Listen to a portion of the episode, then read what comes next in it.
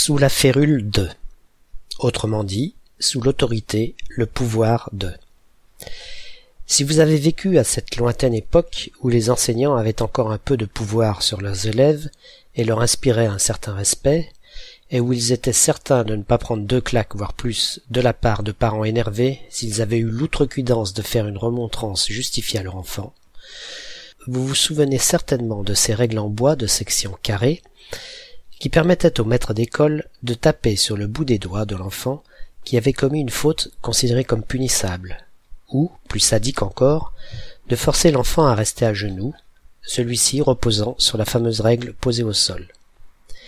Cette pratique de donner des coups à un écolier extraordinaire existait depuis bien longtemps. Et au quatorzième siècle, si un tel instrument s'appelait une férule, c'était parce qu'il était principalement fabriqué avec la tige d'une plante de même nom.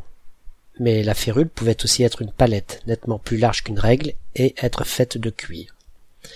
Toujours est-il qu'au tout début du XVIIe siècle, par extension, férule a aussi pris le sens d'autorité, d'où découle également, et assez logiquement, le sens de pouvoir. C'est à cette époque notre expression est attestée. On la trouve en effet en 1613 dans le traité de la tutelle et curatelle de Jean Gillet.